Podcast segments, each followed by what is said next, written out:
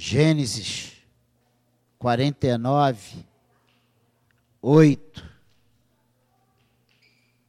Diz assim: Judá, teus irmãos te louvarão, a tua mão estará sobre a cerviz de teus inimigos, os filhos de teu pai se inclinarão a ti.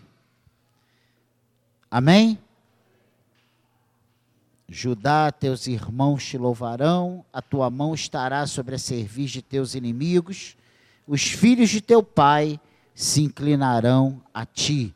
Que o Senhor abençoe a leitura da sua palavra, que o Espírito de, o Santo de Deus, o Espírito Santo de Deus venha falar aos nossos corações nessa noite. Amém, igreja? Pode se sentar. Nós usaremos Judá como um tipo do Senhor que surge, que surgiu de Judá, que é herdeiro da casa real de Davi. E o Siló é a quem virá o ajuntamento das nações, lá de Gênesis 49, versículo 10, diz o seguinte: O cetro não se arredará de Judá, nem o bastão de entre os seus pés, até que venha Siló, e a ele obedecerão os povos. Amém? Nós usaremos tanto o homem, Judá, como a tribo de Judá, nesse paralelo, e claro, culminando com o nosso Senhor Jesus Cristo, que é da raiz de Davi, né? e nós vamos fazer esse, esses elos.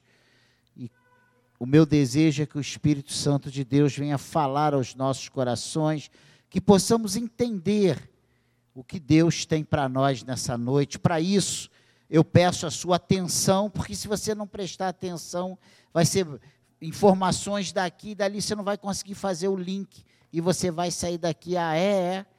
E não é isso que Deus quer para nós, Ele quer que saiamos daqui entendendo o que está proposto do coração dele para o nosso coração. Amém? E eu sempre tenho procurado separar três pontos. E o primeiro desse ponto, desses pontos é o louvor de Judá. E aqui diz claramente em Gênesis 49, versículo 8: Judá, teus irmãos te louvarão. Fala sobre o louvor né, que os seus irmãos darão, dariam a ele.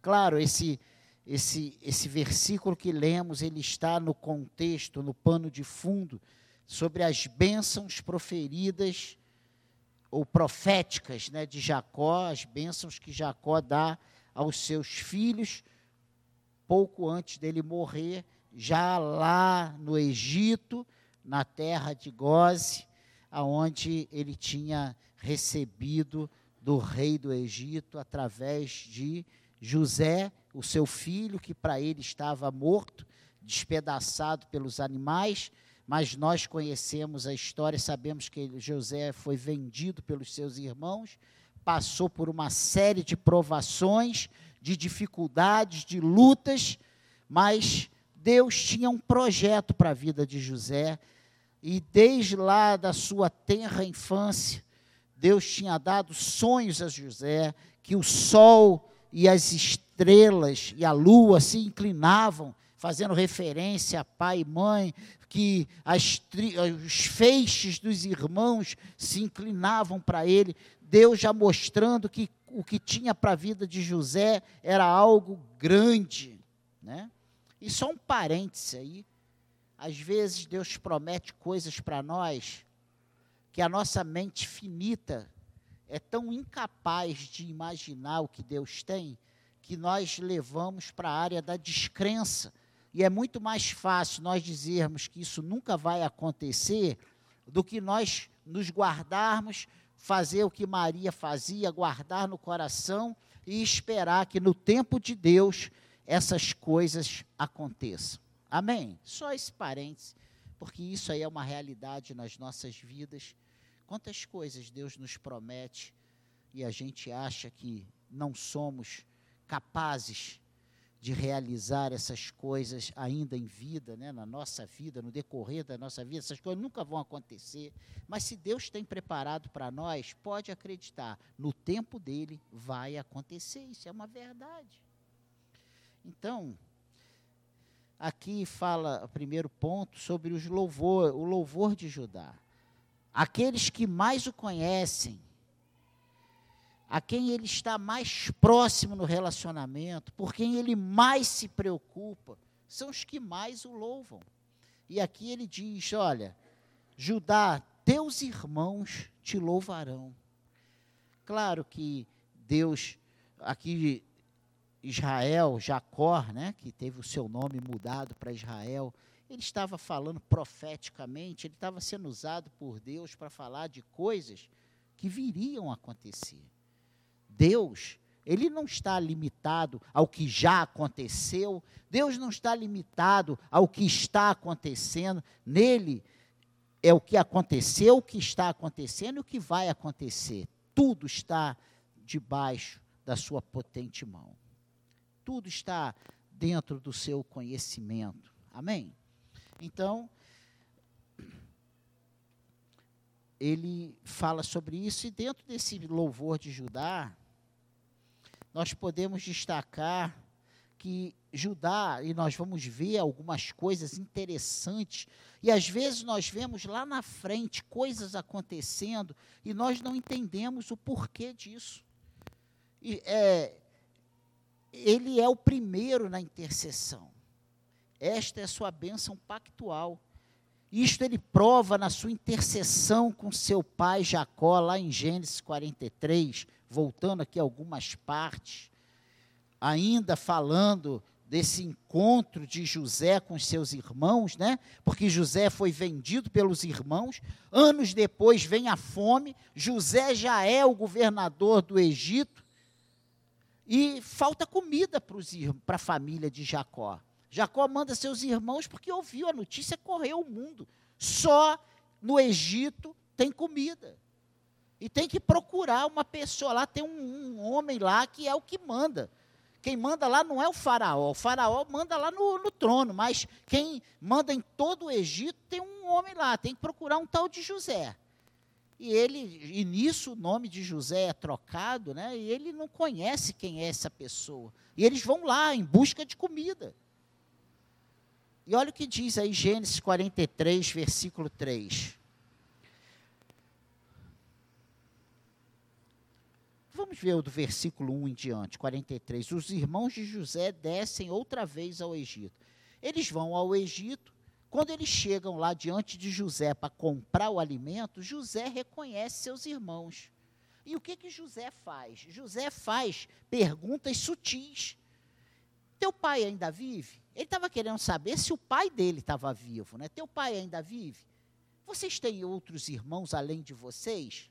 E aí abriram o verbo. Não, nosso pai já é idoso, mas ele tem um, um, um filho mais novo que é, o irmão dele morreu, é tido como morto, e, meu pai ama muito esse irmão, o nome dele é Benjamim e tal. Esse aí não se afasta do pai, porque se, se ele se afastar do pai e acontecer alguma coisa com ele, nosso pai vai morrer, porque ama demais. Era o esquindim, da, é o xodó do papai, né?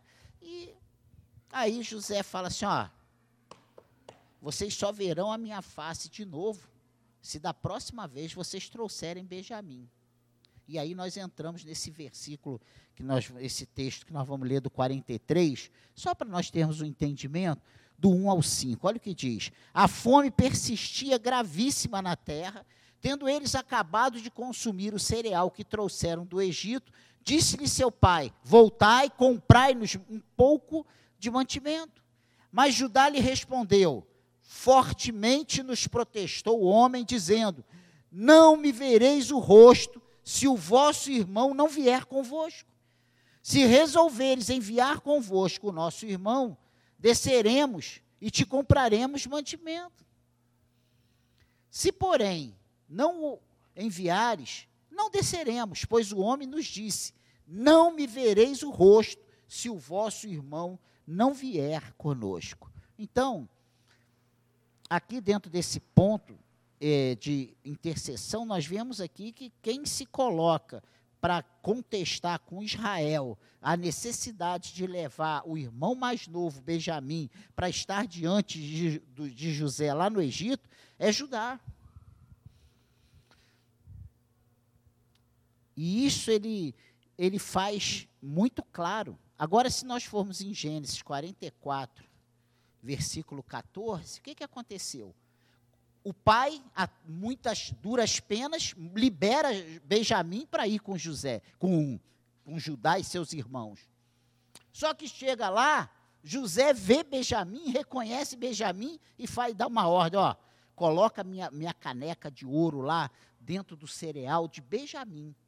E quando eles forem, vocês vão atrás e vocês vão mandar parar o, a, a comitiva, vocês vão lá no saco de, fa, de farelo, de alimentos, cereais lá de, de Benjamim, e vocês vão trazer meu copo e volta todo mundo para cá. E já era uma estratégia de José. E aí foi assim que aconteceu.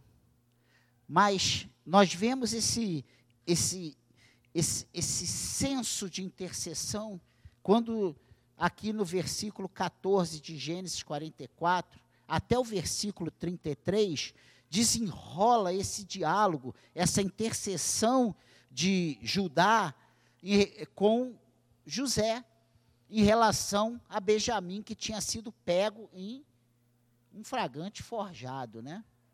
Isso hoje em dia, se fosse aqui no, no Rio de Janeiro, na, na nossa força policial, era coisa mais tranquila, né? Forjar um fragante, que fonte sabe bem o que, que é isso. Gênesis 44, 14. E chegou Judá com seus irmãos à casa de José, esse ainda estava ali, e prostraram-se em terra diante dele. Olha só aquela visão. Lembra daquela visão? De José, o feixe de José em pé no meio e os seus irmãos prostrados diante dele. Olha aí a profecia, aquela, aquele, aquele sonho se cumprindo. Prostraram-se em terra diante dele. Disse-lhe José: Que é isso que fizeste? Não sabias vós que tal homem como eu é capaz de adivinhar? Então disse Judá: Que responderemos a meu senhor? Que falaremos? E como nos justificaremos? Achou Deus a iniquidade de teus servos? Eis que somos escravos de meu senhor tanto nós como aquele em cuja mão se achou o copo. Mas ele disse: Longe de mim que eu tal faça. O homem cuja mão foi achado o copo, esse será meu servo.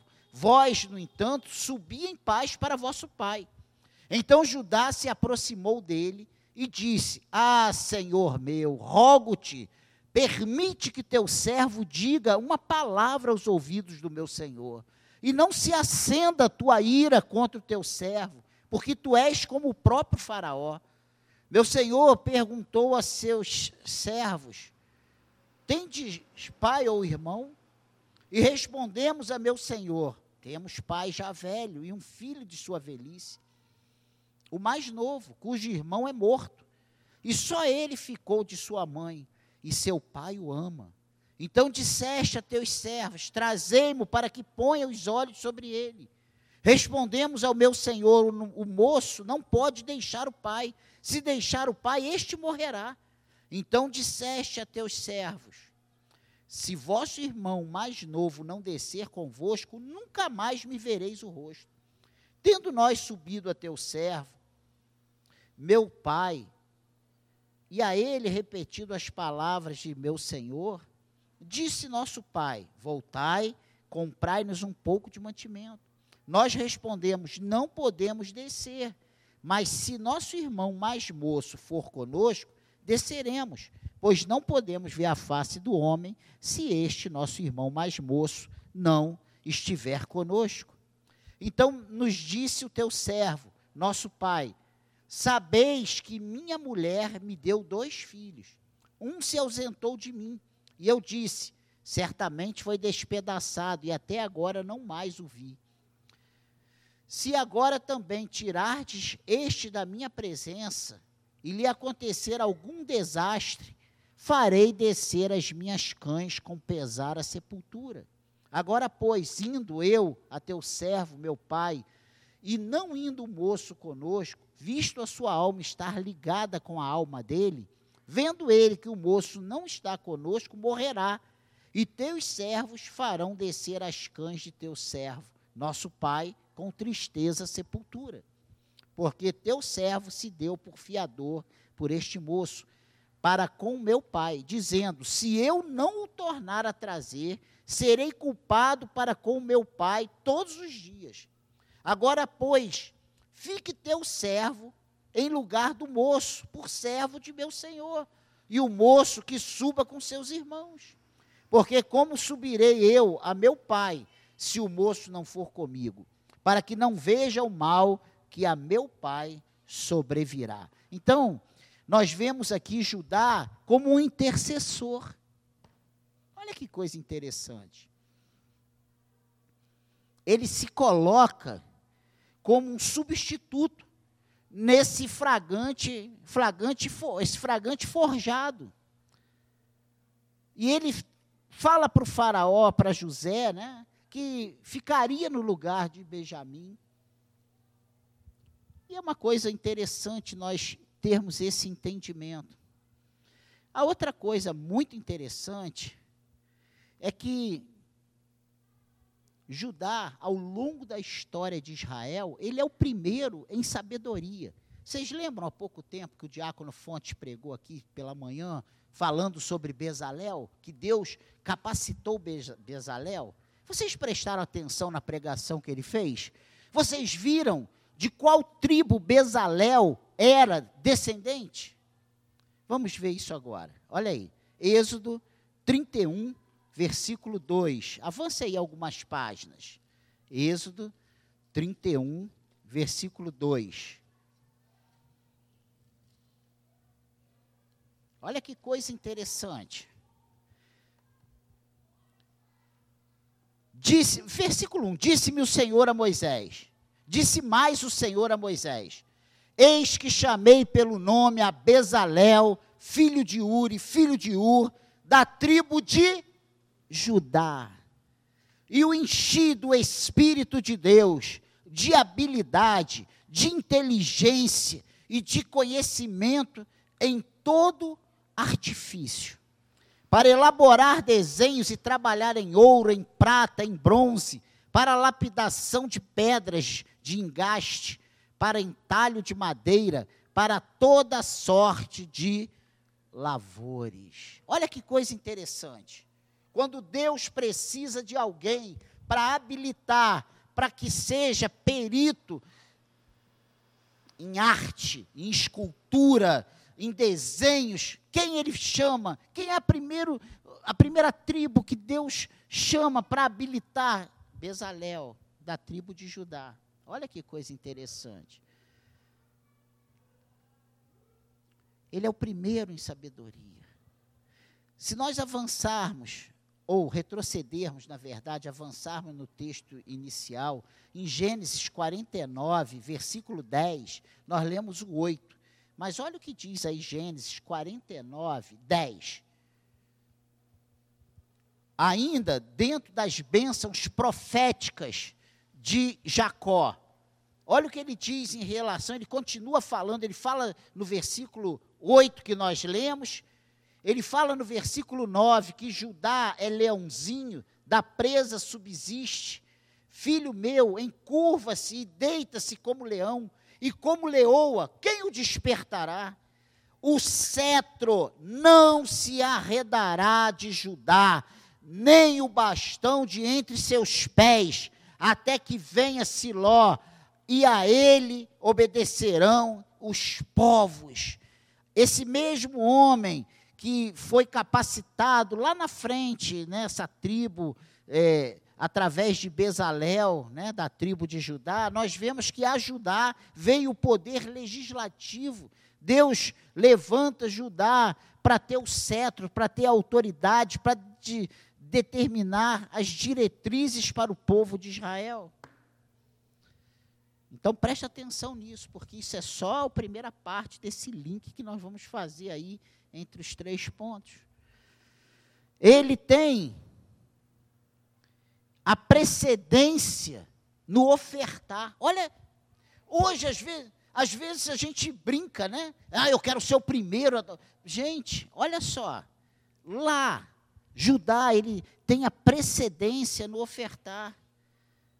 Olha o que diz Números. Avança aí. Êxodo, Número. Vamos lá. Levítico e Números. Vamos lá.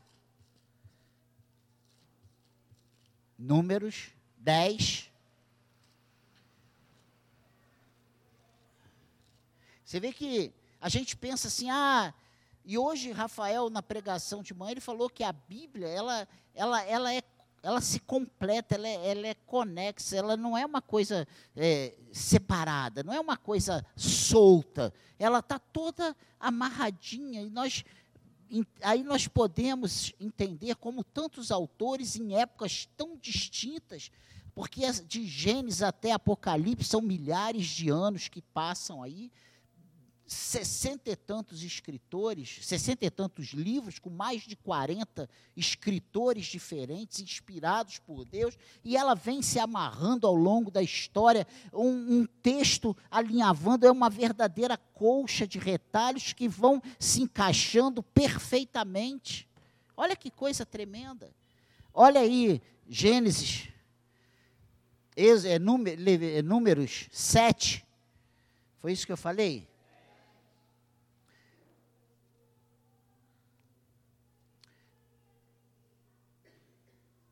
Não, é, é sete. Eu, eu, é que a velhice, eu ontem, eu estou velho, hoje eu estou me sentindo mais velho do que ontem ontem. Números 7. Olha o que diz aí o versículo 11. O 10 eu vou ler daqui a uns, uns dois minutinhos.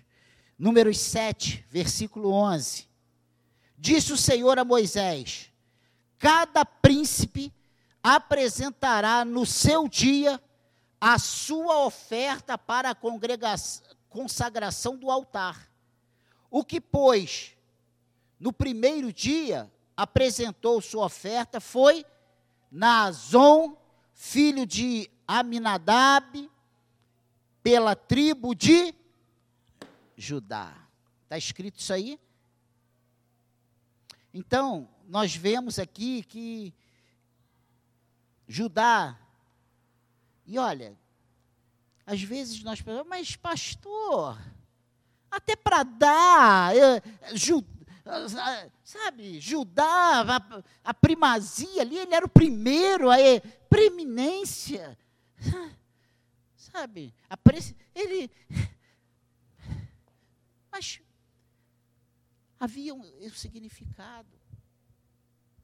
Se quando o nosso coração está realmente quebrantado diante de Deus, há um prazer, há uma alegria em fazer as coisas para Deus. Há ou não há, gente? Há ou não há?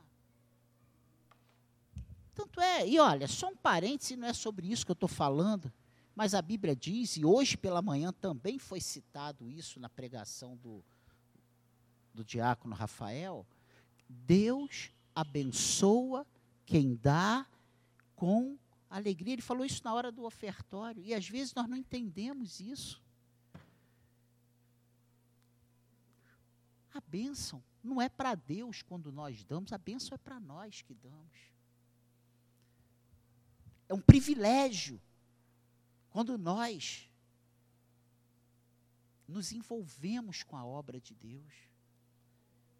E aqui é claro, nesse texto falando sobre a oferta, as ofertas dos príncipes na dedicação do altar. E o primeiro é tribo, o primeiro príncipe é da tribo de Judá. Olha que coisa tremenda. E agora, números 10. E eu estou fazendo aqui esse, essa costura aqui, números 10, versículo 13 falando sobre a marcha. Eles, os israelitas partem do Sinai, eles estavam acampados ao pé do Monte Sinai, eles recebem a ordem do Senhor para marchar, mas eles não marchavam a revelia desorganizadamente, não existia uma hierarquia, uma ordem para que as tribos andassem. E olha o que acontece. Qual era a primeira tribo? Vamos ver qual foi a primeira tribo nessa marcha. Números 10, versículo 13. Assim, pela primeira vez, se puseram em marcha, segundo o mandado do Senhor por Moisés. Primeiramente, partiu o estandarte do arraial dos filhos de Judá, segundo as suas turmas e sobre o seu exército, estava Nazon, filho de Aminadab. Amém, igreja? Agora, avança aí, vai lá em Juízes. Juízes.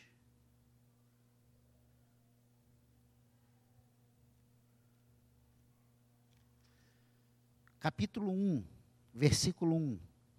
Depois da morte de Josué, os filhos de, Israel consultaram o Senhor, dizendo: Quem dentre nós primeiro subirá aos cananeus para pelejar contra eles?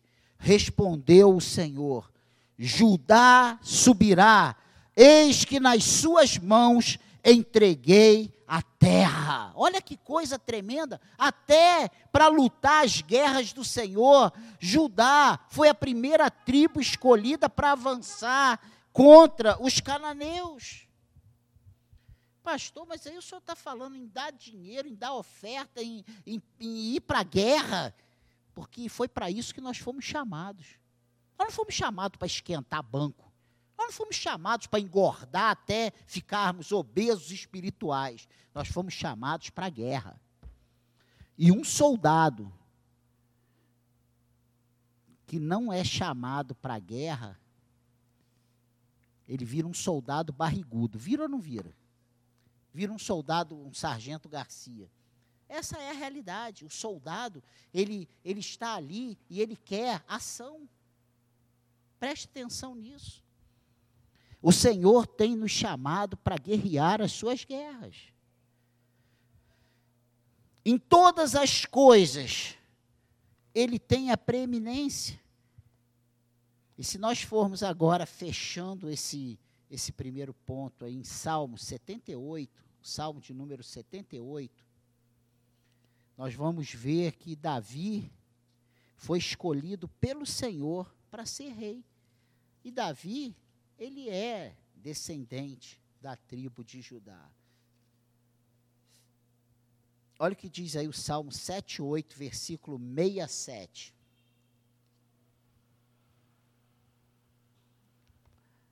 Além disso, rejeitou a tenda de José e não elegeu a tribo de Efraim. Escolheu antes a tribo de Judá, o monte Sião, que ele amava, e construiu o seu santuário, durável como os céus e firme como a terra que fundou para sempre. Versículo 70. Também escolheu a Davi, seu servo, e o tomou dos redis das ovelhas, tirou do cuidado das ovelhas e suas crias, para ser o pastor de Jacó, seu povo, e de Israel, sua herança. Meu Deus, meu Deus. Ele pega um homem que era o menor de sua tribo e separa, escolhe para ser o maior rei de Israel. O rei de mais conquistas, de mais vitórias, uma história tremenda. Um homem que foi denominado pelo próprio Senhor como o homem segundo o coração de Deus. Olha que coisa tremenda. Então, esse primeiro ponto fala sobre o louvor de Judá. E tudo isso nós vimos que ele foi engrandecido, ele foi honrado, ele teve a primazia, ele estava na frente, ele era o primeiro, ele era o escolhido para as coisas muito importantes na história do povo de Deus. A segunda coisa interessante é sobre os triunfos de Judá fora de casa. E quando nós lemos, e não podemos perder de vista Gênesis, 49, e eu não quero que você perca, marque aí, não faça como eu acabei de fazer. Gênesis 49, deixa marcadinho aí, no versículo 8, olha o que ele fala: Judá, teus irmãos te louvarão, a tua mão estará sobre a cerviz de teus inimigos. Em outra, em outra, em outra versão, diz: a tua mão estará no pescoço de teus inimigos. E continuamos tendo Davi como ilustração. Lá em 1 Samuel, avançando aí algumas páginas, 1 Samuel,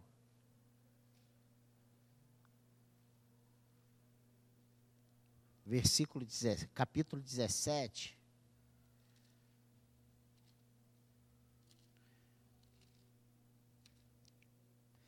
Nós, quando ouvimos falar de Davi, parece que é uma coisa assim meio que fantasiosa, não é? Não parece? Ah, também foi Davi? Hoje, nós vemos a grandeza da vida de Davi porque nós conhecemos a história toda. Quem hoje aqui tem a sua história toda escrita?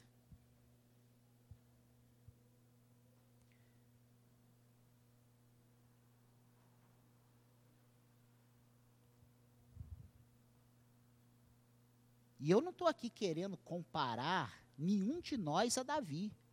Pelo amor de Deus. Resguardando as suas devidas posições. Mas nós temos todas as condições de levantarmos as nossas cabeças, enfrentarmos os nossos desafios, sabendo que Deus também está conosco que nós também somos apossados pelo Espírito Santo de Deus, e nós vimos isso hoje. O diácono Rafael falou sobre isso. Que quando nós confessamos Jesus Cristo como nosso Senhor e Salvador, o Espírito Santo de Deus, ele vem sobre nós. E, ele, e é Ele que nos capacita, porque dele é o querer e o realizar. Olha que coisa interessante. E muitas vezes nós nos achamos tão pequenininhos, tão incapazes, tão frágeis, tão despreparados. E nós achamos que nós não vamos dar conta do tamanho daquele desafio. Se Deus colocou um desafio diante de nós, Ele vai nos capacitar a vencermos esse desafio. Gente, isso não é, isso é para a gente dar glória a Deus, porque é verdade. E não é para a gente sair daqui, e eu não quero criar uma euforia no teu coração, não, porque isso é verdade bíblica. O problema é que nós não podemos deixar que essa teologia né, da prosperidade anule as verdades de Deus para nossas vidas. Nós somos mais do que vencedores em Cristo Jesus. E diante de todas as adversidades, não só diante das coisas boas nós somos vencedores, mas diante das dificuldades também. E existe derrota para aquele que está em Cristo? Não existe, irmãos. Sabe por quê? Qual seria a nossa grande derrota? A morte? A morte não tem mais domínio sobre nós. Olha que coisa interessante. O que está proposto para nós não é morte, mas vida e vida em abundância. O que Deus tem preparado para nós, olhos não viram, ouvidos não ouviram e coração não imaginou, não sentiu, não desejou o que Deus tem preparado para aqueles que o amam, para aqueles que confessam o seu nome. Olha que coisa tremenda. E nós estamos vivendo essa vida medíocre muitas vezes, um evangelho pobre. Quando Paulo diz que aprendeu a viver sobre toda e qualquer circunstância, e ele cita, né? a fome, a escassez, né? ele aprendeu a viver na abundância e na escassez, na, na enfermidade, na saúde. Ele está dizendo que ele tem uma vida vitoriosa, independente da situação, se ele está livre, se ele está preso, se ele está doente, se ele está com saúde. Ele sabe que ele é mais do que vencedor em todas essas coisas. E aí ele diz: Ó, nada pode me separar do amor de Deus. Nem altura, nem profundidade, nem largura, nem fome, nem escassez, nem nada, nem pestes, nem inimigo. Quem é o diabo contra nós? Se Deus é por nós, gente, vamos acordar para essa verdade. Voltando aqui, esses triunfos. E nós, 1 Samuel 17, versículo 34. Nós achamos que Davi teve uma vida molezinha, mas não teve, não. Porque Davi, quando vê aquele gigante, Golias, afrontando os exércitos de Deus, e todo mundo tremendo diante daquele gigante, porque o cara tinha mais de 3 metros de altura. Hoje a gente vê um cara de dois metros, eu olho um cara de dois metros, eu fico assim, né? Imagina de três metros. Tem que pegar uma escada para chegar no cara. E aquele homem desafiava os exércitos de Israel. Davi falou assim: não, quem é esse incircunciso? Não é para desafiar Saul, não é para desafiar o exército, é para desafiar o Deus de Israel. Porque as pessoas, quando nos desafiam, não desafiam a nós, desafiam o nosso Deus. Essa é a realidade. E nós, claro, dentro das nossas devidas proporções. Olha o que diz aí, versículo 34. Respondeu Davi a Saul: Teu servo apacentava as ovelhas de seu pai quando veio um leão ou um urso e tomou um cordeiro do rebanho. Eu saí após ele, o feri e livrei o cordeiro da sua boca. Levantando-se ele contra mim, agarrei-o pela barba e o feri e o matei. O teu servo matou tanto o leão como o urso. Este incircunciso filisteu será como um deles, porquanto afrontou os exércitos do Deus vivo. Olha só que coisa tremenda. E aí parte esse garoto que não conseguia nem usar as armaduras de, de Saul, rei, parte contra Golias, um homem com escudo, com espada, com couraça, com capacete, um cara. E ele vai com pedrinhas, como se fosse uma criança acostumada a brincar com a tiradeira, né? Eu brinquei muito, dei muita pedrada na testa das pessoas, mas naquela época não era de Deus, né? Não levo isso em conta, não. Mas Davi era acostumado.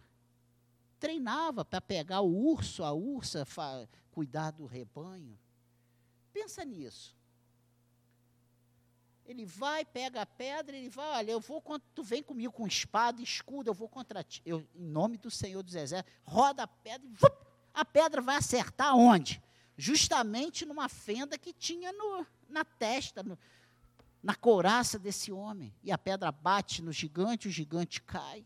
E aí nós vemos Davi subindo nesse gigante, pega a espada do próprio gigante, corta a cabeça do gigante. E é uma grande vitória. E a gente, pô, Davi, Deus. Mas a coisa não começou ali. A vida de Davi não foi, foi facinho, facinho. Ele estava lá sozinho, noites e noites, no meio do nada, tomando conta de ovelhas correndo risco de leões, de ursos e outros bichos. Hoje nós não vemos, a gente não sai nem de casa para vir à igreja com medo da bala perdida, com medo do ladrão. É verdade ou não é? Dá 10 horas, eu conheço um tipo não tem que ir embora, porque lá em Quintino está muito perigoso passar. A gente não fica assim, irmãos. Ficamos. Sabe quem nos guarda? Deus. A gente não pode se expor, claro que não. Não estou falando aqui para a gente sair eh, fazendo bobagem, não. Eu estou dizendo que os perigos nós passamos sempre. Tem os perigos que nós vemos os livramentos e outros livramentos que nós nem percebemos que Deus nos livrou. Essa é a verdade. quantos livramentos Deus tem nos dado. E não é só da bala perdida, é do atropelamento, é do homem mau, é do, da pessoa que vem contra nós para fazer maldade com a gente, é de enfermidades, é tantas coisas. E eu não estou aqui dizendo que crente não fica doente, porque fica doente. Tem dor de barriga, tem tudo, tudo que você pensar. Tem. Jesus não vai nos livrar disso. Mas Ele vai estar conosco em toda e qualquer circunstância toda e qualquer situação. Ele peleja por nós. A Bíblia diz que Ele é o nosso advogado, que Ele é o nosso reto juiz, Ele é o nosso médico. Olha que coisa tremenda. Então, eu quero dizer que Davi, ele passou por sérios conflitos. E aí nós achamos, bem, agora matou Golias, está tudo bem. Sabe quem se levanta contra ele? O seu sogro, o rei de Israel. Esse homem que falou assim, Davi, vai com a minha, vai com o meu escudo, vai com a minha espada, vai com a minha couraça, meu capacete. Esse mesmo homem ficou com ciúme de Davi, porque a multidão, o povo cantava. Davi, Saul mata os milhares e Davi os dez milhares. Ah, deu dez milhares para Davi, o Saul subiu nas tamancas. Quem esse cara vai tomar meu reino? Mal sabia que o reino tinha sido perdido pelas suas atitudes. Sabe quem é que vai me tirar daqui? Deus. E sabe como ele tira? O dia que eu não estiver fazendo mais a vontade dele. Eu não tenho que temer ninguém. Eu estou só abrindo. Porque essa é a verdade. Oh, gente, o que Deus tem para a tua vida, ninguém pode tirar. No tempo de Deus vai acontecer. Ah, mas aí a gente fica, sabe, querendo afastar as pessoas, como se com a nossa espada, nossa defesa, a gente fosse tirar as pessoas para não chegar no nosso caminho. Ninguém vai atrapalhar o nosso caminho, porque o nosso caminho é determinado por Deus. Ele é soberano. Amém, igreja? Ele ganhou grandes vitórias, né? Ele, ele fundou um império pacífico, aí já trazendo para essa raiz de Davi, falando de Jesus. O que Deus, o que Jesus criou, não foi um império militar, como o povo de Israel esperava um Messias militar para libertar Israel do poder romano. Não. O que Jesus veio fundar é um ministério, é um império pacífico. Ele veio se colocar como um rei espiritual. Sabe por quê? Porque nós precisamos verdadeiramente de uma libertação espiritual. O que não importa se eu sou servo ou se eu sou senhor, porque um dia eu vou morrer e você vai morrer. A nossa vida aqui não é eterna. E muitas vezes isso tem, é isso que tem faltado em nós, esse entendimento de que a nossa vida não se resume a isso aqui que nós vivemos. Isso aqui é bobagem. O que é 100 anos? Eu estou exagerando, mas eu posso exagerar. Meu vizinho de porta tem 103 anos. O homem anda e estava lá hoje. Pastor Daniel, vai com Deus, que o Senhor te. Todo dia ele me abençoa, eu fico, amém, vamos lá. Mas o que, que são 100 anos? Mediante uma eternidade. Ah, mas eu não acredito nisso. Não importa o que eu acredito, importa o que a palavra de Deus diz, o que o Senhor determinou. É assim que vai acontecer. Um dia todo joelho se dobrará e toda língua confessará que Jesus Cristo é o Senhor. Querendo eu acreditar nisso ou não. Tanto é que a palavra de Deus diz que o evangelho não é para ser discutido, é para ser pregado. Eu falei isso hoje para uma pessoa de manhã. O evangelho é para ser pregado. Quem crê será salvo, quem não crê será condenado. É simples desse jeito. Amém, igreja? A nossa obrigação como igreja é pregar. E o nosso desejo como servos de Deus é que todos os nossos ouvintes se convertam. Por isso, crente é o povo mais chato da terra. Porque ele tem uma coisa muito boa e ele quer que todos que nós que, que nós amamos sejam alcançados por essa coisa muito boa, Quem não quer o melhor para os nossos amados? Eu quero. Se dependesse de mim, todos que eu amo estariam servindo a Jesus. Seria, seria isso para você ou não?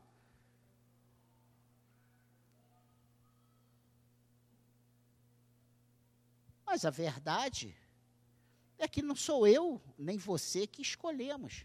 Essa escolha é de Deus. E se Deus não falar ao nosso coração, se nós não dermos resposta a essa voz de Deus que vem ao nosso coração,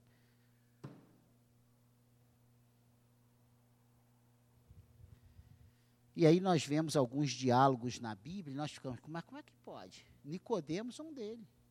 Mestre! Oh! Mas ele vai que horas? De noite. Porque ele era um grande dos religiosos daquela época. Ele confessa: olha, eu sei que ninguém, se não for por Deus, opera os milagres que você opera. Mas quando Jesus fala em novo nascimento, ele não consegue entender nada. Coisa que os simples, os sem cultura da época, entendiam. Coisas que povos de outro, pessoas de outros povos entendiam. Porque tem, Felipe corre, o eunuco, Felipe fala, ó, fala, explica o que ele estava lendo em Isaías, e ele fala assim, bem, eu, eu creio. Tem água aqui, o que, que me impede? E Felipe vai, batiza ele. Olha que coisa tremenda. Esse homem vai e, e começa a falar de Jesus lá na terra dele. Você lembra aquela história de Naamã? Você viu o que Naamã fez depois que foi curado? Ó, oh, me permite levar uns saquinhos de terra e eu vou adorar só o Deus de Israel. Ó, me perdoa porque tem vezes que eu sou obrigado a me prostrar lá na casa, lá, junto com o rei, mas é porque eu sou um braço direito do rei. Mas Deus sabe que o meu coração, a partir de hoje, é só dele. Olha só que coisa tremenda. Enquanto os israelitas, aqueles que eram o povo da promessa, não conseguiam entender quem era esse Deus de Israel. Não vamos, secadianos, cair nesse erro de estarmos na casa de Deus, de se nos denominarmos povo de Deus, de andarmos com o povo de Deus, de estar na casa de Deus, no local que Deus nos deu para prestar culto e não entender quem é esse Deus. Amém, igreja?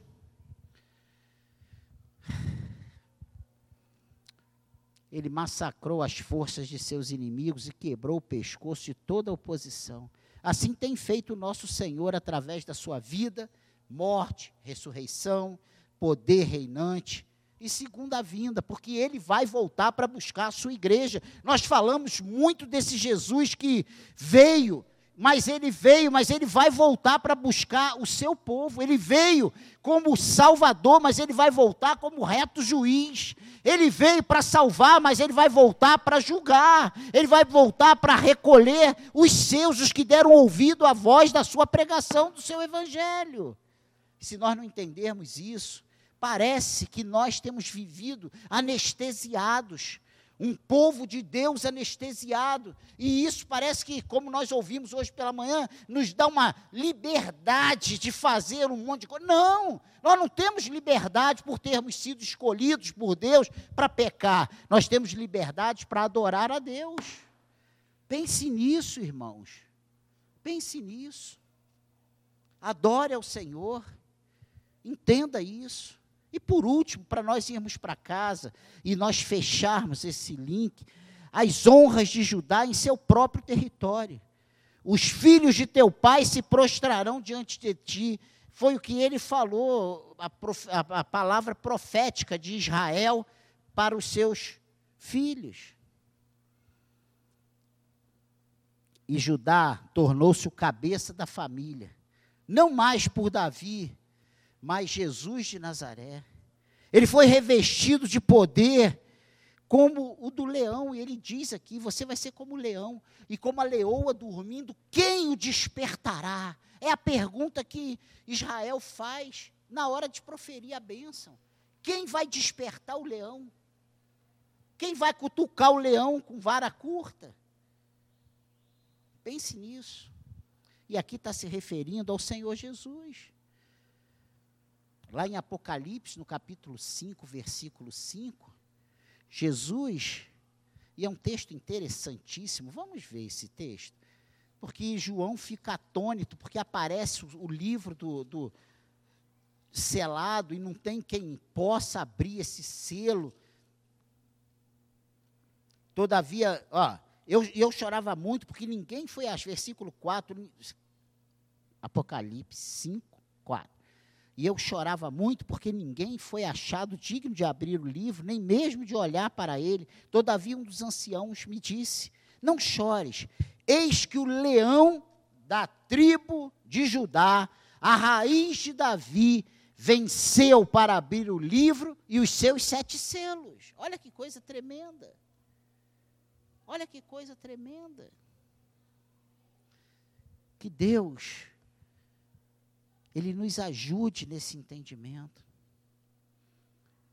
Esse, esse, existe todo um porquê das onze tribos desaparecerem da história e ficar só a tribo de Judá. Olha que coisa tremenda. Ele é o cetro de nossa Assembleia.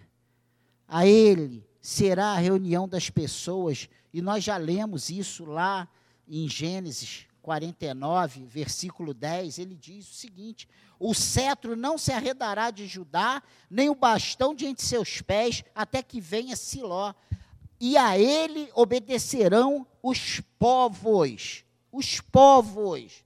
Ah, mas esse mundo está perdido hoje, mas vai chegar uma hora que esse mundo vai ter que se render ao senhorio de Jesus. Vai ter que reconhecer que Jesus Cristo é o Senhor. Não tem jeito. Não tem jeito. Sua glória e sua mansidão, sabe? Não tem como. Ele amarrará o seu jumentinho à vide e o filho da sua jumenta, e, a, e o filho da sua jumenta, a videira mais excelente lavará as suas vestes no vinho e a sua capa em, em sangue de uvas. Olha que coisa tremenda. E aí, isso é falado aqui, e aí depois nós vemos lá em Mateus, ele mandando buscar um jumentinho que nunca tinha sido montado, e ele entra triunfalmente em Jerusalém, ele é aclamado, Hosanas, Hosanas o rei. Isso no domingo. Na sexta-feira, eles estavam escolhendo Barrabás. Liberta Barrabás e mata Jesus, que esse homem aí é um perigosíssimo. O mesmo povo que estava. É o rei. Osanas, Osanas. Vê se nós não somos assim. Um dia nós estamos em alta e no outro dia nós estamos fugindo de uma mosca. Nós também somos assim. Por isso a Bíblia diz que aquele que está que aquele que pensa estar de pé, cuide para que não caia. Olha que coisa tremenda.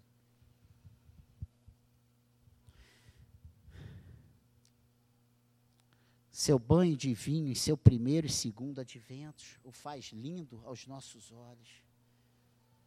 O que, que é isso? Quais são esses adventos? A primeira e a segunda vinda de Cristo.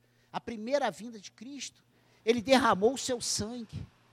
Mas antes de derramar o seu sangue, ele faz a ceia e ele fala: olha para os seus discípulos: olha, é a última vez que eu vou beber e comer convosco. Depois disso, eu só beberei do fruto da vide lá na glória.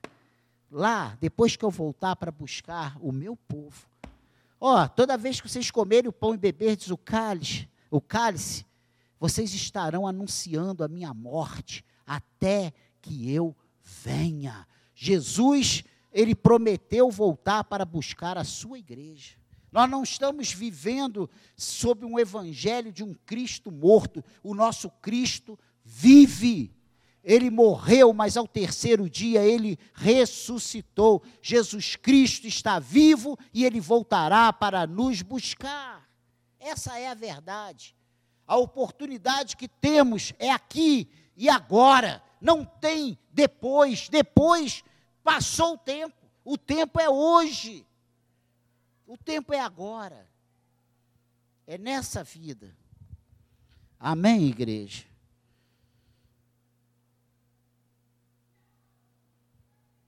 Ele é rei para nós, para sempre, para sempre.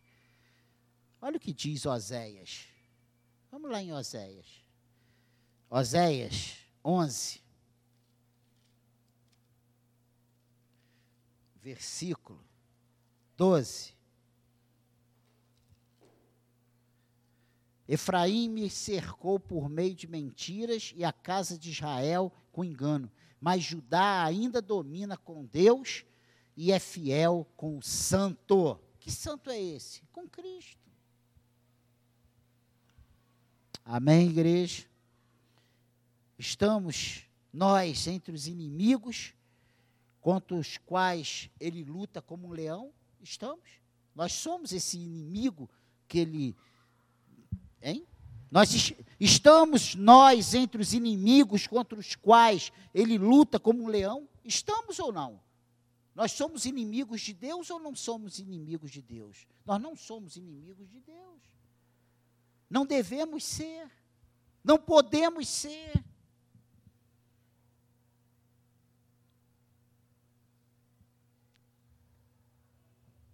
Cuidado como nós o acordamos. E lá no versículo 9 de Gênesis, diz que ele está como um leão, uma leoa dormindo. Quem vai acordar? Como nós temos importunado Deus? Por sermos santos? Por estarmos fazendo a Sua vontade? Por termos no nosso coração desejo de acertar? Ou nós temos importunado como desobedientes, como rebeldes, como pessoas que estão dentro da igreja, mas não têm um pingo de temor. Como? Pessoas que ouvem, ouvem, ouvem, mas lá no fundo seu coração está ressequido, endurecido, não quer deliberadamente fazer parte dessa família de Deus. Pense nisso.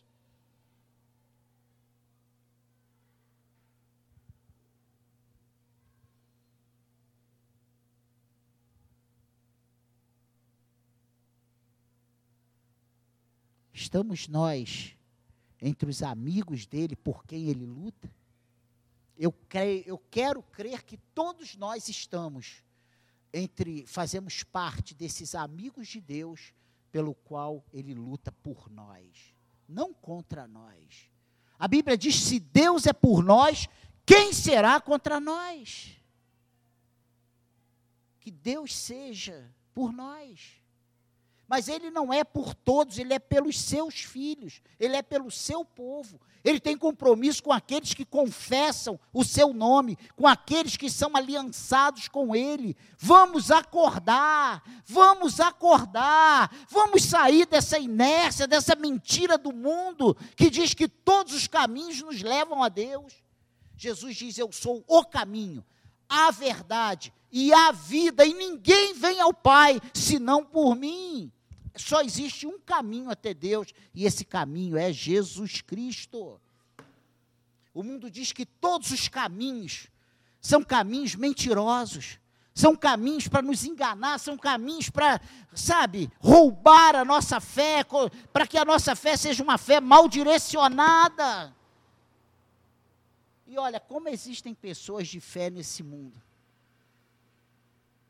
Você fica vendo na televisão pessoas que andam quilômetros, quilômetros, não estou falando de um quilômetro, não, de 100, 200 quilômetros a pé, carregando cruz, carregando perna, carregando braço.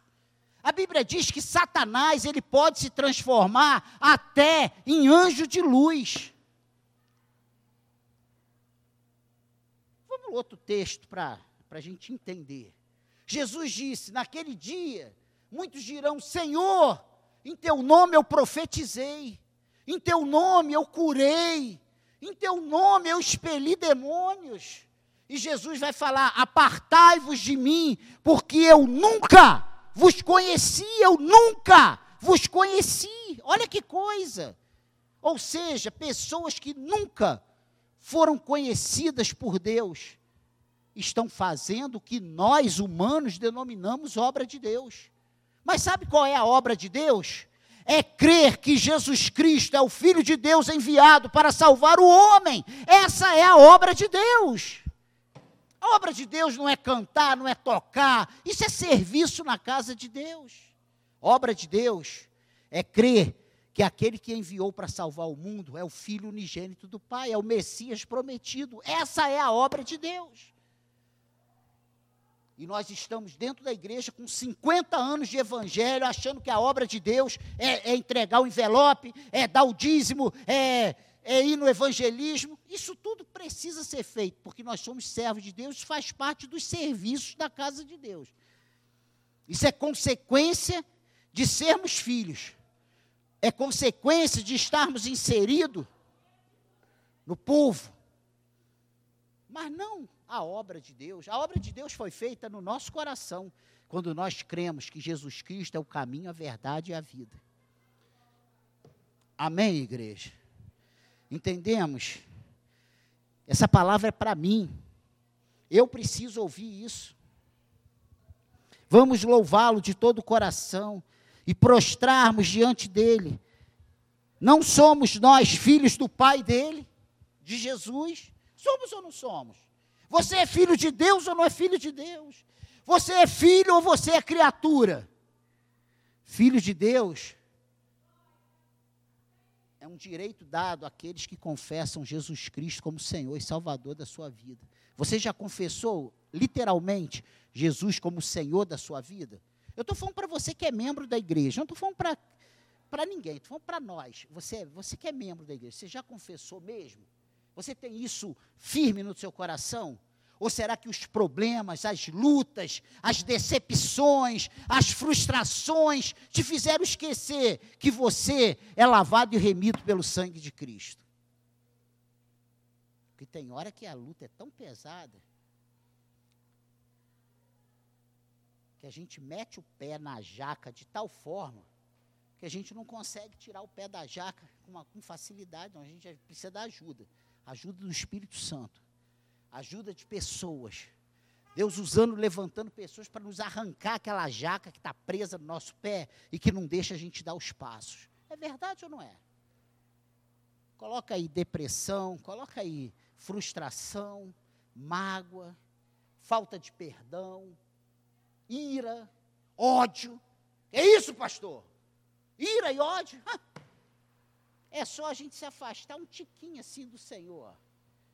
Que essas coisas vêm e o pior de tudo, a gente não desce do pedestal e diz: Eu preciso da ajuda de Deus. A gente continua batendo no peito. Eu estou assim com Deus. Assim. Assim com Deus. Deus está no polo sul e a gente no polo norte. Eu estou assim com Deus. Dois polos. Só tem uma terra inteira no meio. Quem pensa estar de pé, cuide para que não caia. É uma palavra para nós prestarmos atenção. E eu estou aqui falando sobre esse, esse leão da tribo de Judá, que não aconteceu por acaso, foi profetizado lá por Israel, lá por Jacó, lá no Egito, antes de começar Israel a ser escravo, antes de Israel ser realmente um povo. Você lembra que Deus escolheu Abraão? Abraão gerou Isaac, Isaac gerou Jacó, Jacó os seus filhos, e dos seus filhos eles foram para o Egito. Dali só saíram 400 e poucos anos depois, uma grande multidão, mais de 3 milhões de pessoas, que na verdade nunca tinham conhecido esse Deus de Israel. Eles só ouviam falar que havia um, o seu ancestrais, Abraão, Isaac e Jacó, por uma linguagem transmitida oralmente. Tinha, mas criados num país idólatra. O Egito tinha Deus de tudo, tudo era Deus. Deus de todo jeito, para todo gosto, de toda cor. um povo extremamente idólatra, prepotente, ganancioso, pior, se torna escravo. E quando sai dali, Deus precisa chamar Moisés de uma forma poderosa, miraculosa, preserva a vida de Moisés, que tinha sido condenado à morte ainda na barriga da sua mãe. Aí ele joga, coloca ele no cesto, a filha do faraó pega Moisés, cria Moisés no palácio, dá instrução para Moisés, mas Moisés não esquece do seu povo. Um dia Moisés mata um egípcio, aí no outro dia ele vai apartar a briga de dois israelitas eles falam: você quer fazer com a gente o que você fez ontem com o egípcio? Matou e enterrou na areia. Moisés se desespera, foge. Quando volta, ele tem um encontro com Deus na sarça ali no monte e vê a sarça ardente. Deus manda Moisés e fala: Ó, eu vou te usar para tirar o meu povo que está clamando por mim. E Deus precisa se mostrar para esse povo de Israel por isso ele manda as dez pragas. Para quê? Pra, porque Deus é masoquista e queria ver o povo de, do Egito sofrer bastante? Não. Deus queria mostrar para o povo de Israel que aqueles que eles se, que diziam ser deuses não eram nada, que Deus verdadeiro e poderoso era o Deus de Israel, era o Deus daquele povo que estava oprimido. Ele sai dali com mão forte, até que Deus até que Moisés toca na água, abre o mar e vai por aí vai, é um povo de dura serviço, a história está aí para você ler. A minha pergunta para nós é: nós somos os que estamos lutando contra Deus ou nós somos aqueles que nós contamos com a ajuda de Deus para lutar as nossas guerras? Amém? Ele é o, o Deus Pai é o nosso Deus Pai também. Nós temos fome e sede de alimentos espirituais. Hein? Que possamos ouvir dele o que tem aqui em Oséias 14, 8, falando aqui no finalzinho, na última frase desse versículo 8 eu te ouvirei e cuidarei de ti, sou como cipreste verde, de mim procede o teu fruto. Que possamos ouvir do Senhor, olha, de mim procede o teu fruto, que o fruto das nossas mãos procedam de Deus. Que não queiramos apenas apresentar fruto. Porque, olha, o fazer na casa de Deus, para Deus não significa nada. O importante é o que fazemos ser fruto de Deus. Pense nisso. Pense nisso. Essa palavra é para nós entendermos que Deus, Ele quando escolhe, tem um porquê. A minha história, a sua história, não começou aqui, não começou alguns anos atrás. A sua história começou lá nos tempos eternos. Pense nisso. Deus nos escolheu lá nos tempos eternos. Acorde aí, meu irmão. Acorde aí. Que o Senhor nos ajude a entender essa palavra, que sejamos santos como Ele é santo, que o Espírito de Deus opere em nossas mentes e corações, e que saiamos daqui diferente para a glória do Seu nome. Que você entenda que você é importante para Deus, sim, Existe um porquê de você fazer parte do povo de Deus. Não deixe que nada e ninguém te afaste desse Deus, te, te faça pensar em apostatar desse Deus, dessa, dessa fé, desse Evangelho. Você foi chamado por Deus, você foi escolhido por Deus, nesse chamado irresistível, porque Deus conta com você para a história do seu povo. Isso aí é fundamental. Isso aí é verdade. E nós só vamos, talvez, ter conhecimento, se tivermos, na glória, se Ele achar que devemos saber. Eu não sei se vamos saber. Não importa. A glória é para Ele. Nós estamos a serviço dEle. Amém? Que o Espírito de Deus opere em nossas mentes e corações. Que saiamos daqui diferentes. Amém, igreja?